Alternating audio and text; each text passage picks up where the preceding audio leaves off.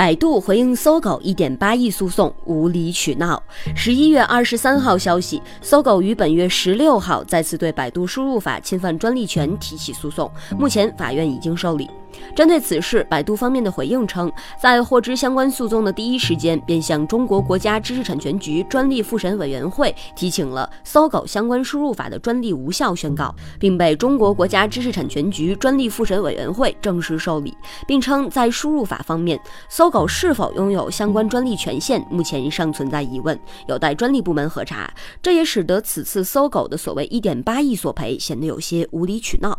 百度方面表示，旗下北京百百度网讯科技有限公司已经于十一月十六号正式向中国国家知识产权局专利复审委员会就专利权人北京搜狗科技发展有限公司、北京搜狗信息服务有限公司、深圳市世纪光速信息技术有限公司拥有的八项专利提出无效要求。中国国家知识产权局专利复审委员会已经对百度向搜狗起诉涉及的八项专利提出无效请求一案正式受理。百度将持续维护旗下产品。品享有的知识产权权利。所谓专利权无效，是指专利权授予之后被发现其具有不符合专利法及其实施细则中有关授予专利权的条件，并经专利复审委员会复审确认并宣告其无效的情形。被宣告无效的专利权视为自始不存在。专利无效程序在挑战低质量和过于宽泛的专利权利要求方面是行之有效的准司法程序。本次诉讼是十月份搜狗诉百度侵犯专利权。系列案件的延续，